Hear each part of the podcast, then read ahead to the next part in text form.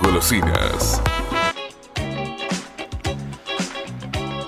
Pasamos entonces desde Movediza, desde La Fosse, desde esta obra tan pero tan esperada para toda la barriada de, que rodea a este gran monumento tandilense, pero también una de las zonas más postergadas de, de Tandil, paradójicamente. Pasamos de este tema al centro, porque acá en el Palacio Municipal nos está recibiendo en este momento telefónicamente, ¿no? En su oficina, Oscar Tirucci, que es eh, el jefe de gabinete de secretarios de la comuna. ¿Por qué? ¿Por qué? ¿Por qué lo llamamos a la comunicación? Porque la provincia de Buenos Aires el otro día emitió un comunicado diciendo, bueno, hemos pagado la deuda que manteníamos con el municipio de Tandil por la cuestión, claro, bien, por la cuestión del paisaje protegido, pero detrás de este gran título se esconden algunos detalles ah. que los queremos empezar a desentrañar. y eh, sí, bueno, no sería todo, eh, ah. falta una parte todavía, en fin, veremos. Se lo vamos a preguntar a Oscar. Bienvenido, Oscar.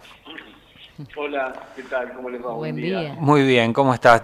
detrás de esta buena noticia, se puede decir, 50 millones que ingresaron al municipio, vamos a entrar en detalles. ¿Es toda la deuda que tenía la provincia de Buenos Aires con el municipio por esta cuestión del paisaje protegido? No, no, eh, en realidad es una es eh, el pago de una gran parte, sí. pero aún resta lo que tiene que ver con el año todo el año 2022 y lo que va del 2023. La provincia había hecho un primer pago de eh, de un remanente del año 2019.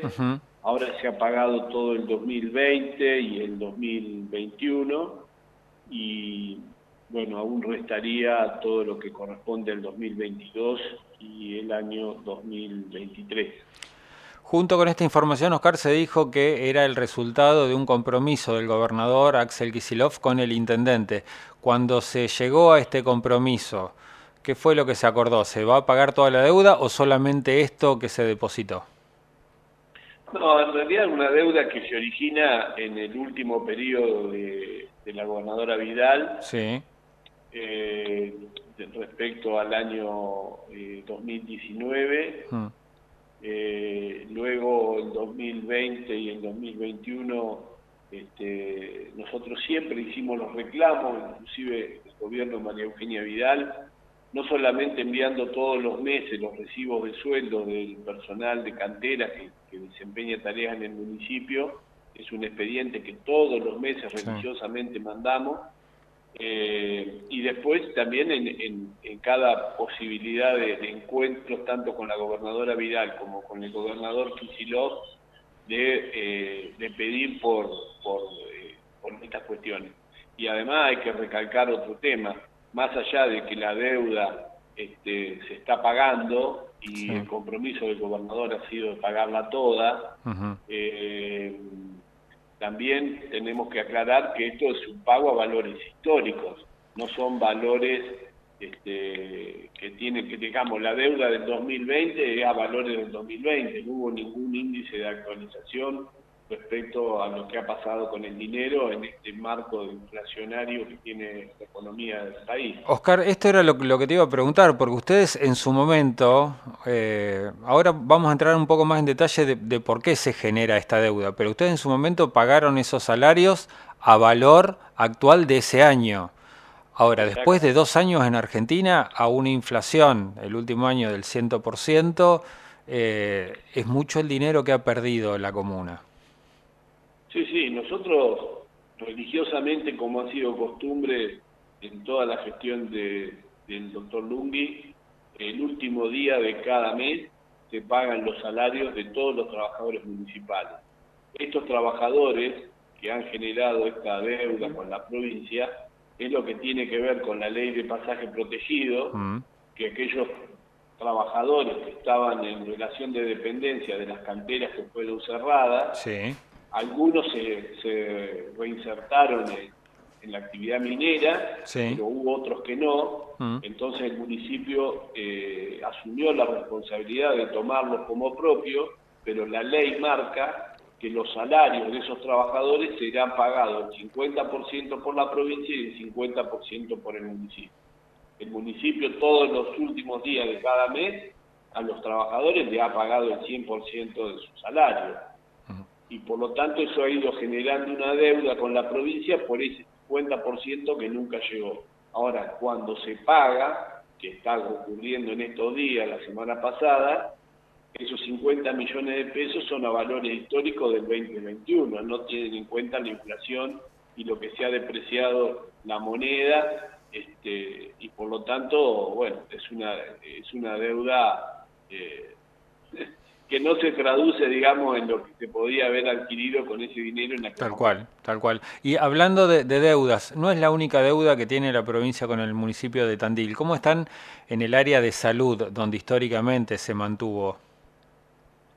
Eh, bueno, ahí hay algunas deudas con, con IOMA. Sí. Eh, la semana pasada enviamos un informe porque generalmente las deudas de los municipios este, vos sabés que nosotros eh, pertenecemos a la Unión Cívica Radical, hay un foro de intendentes de la Unión Cívica Radical y ese foro además tiene una mesa colegiada que está representada por dos o tres intendentes que son quienes mantienen el diálogo casi permanente con la provincia hmm.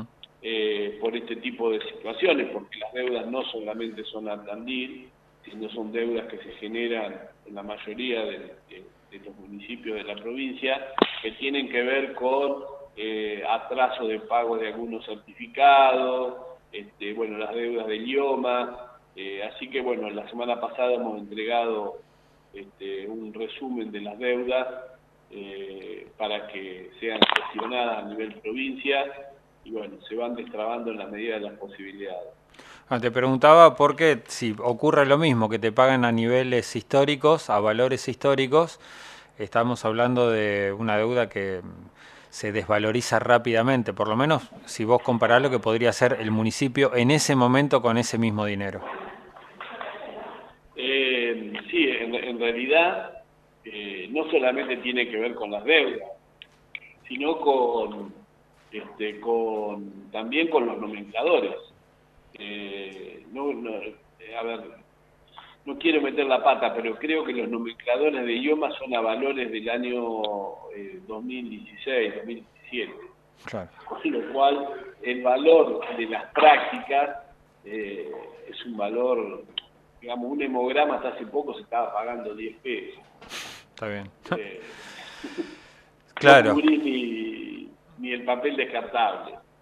Eh, creo que las este, que esas situaciones para todos los hospitales eh, públicos, municipales también, es una situación de Tandil, por ahí los eh, prestadores privados tienen nomencladores más actualizados, pero en el caso de los hospitales municipales viene muy, muy, muy deteriorado.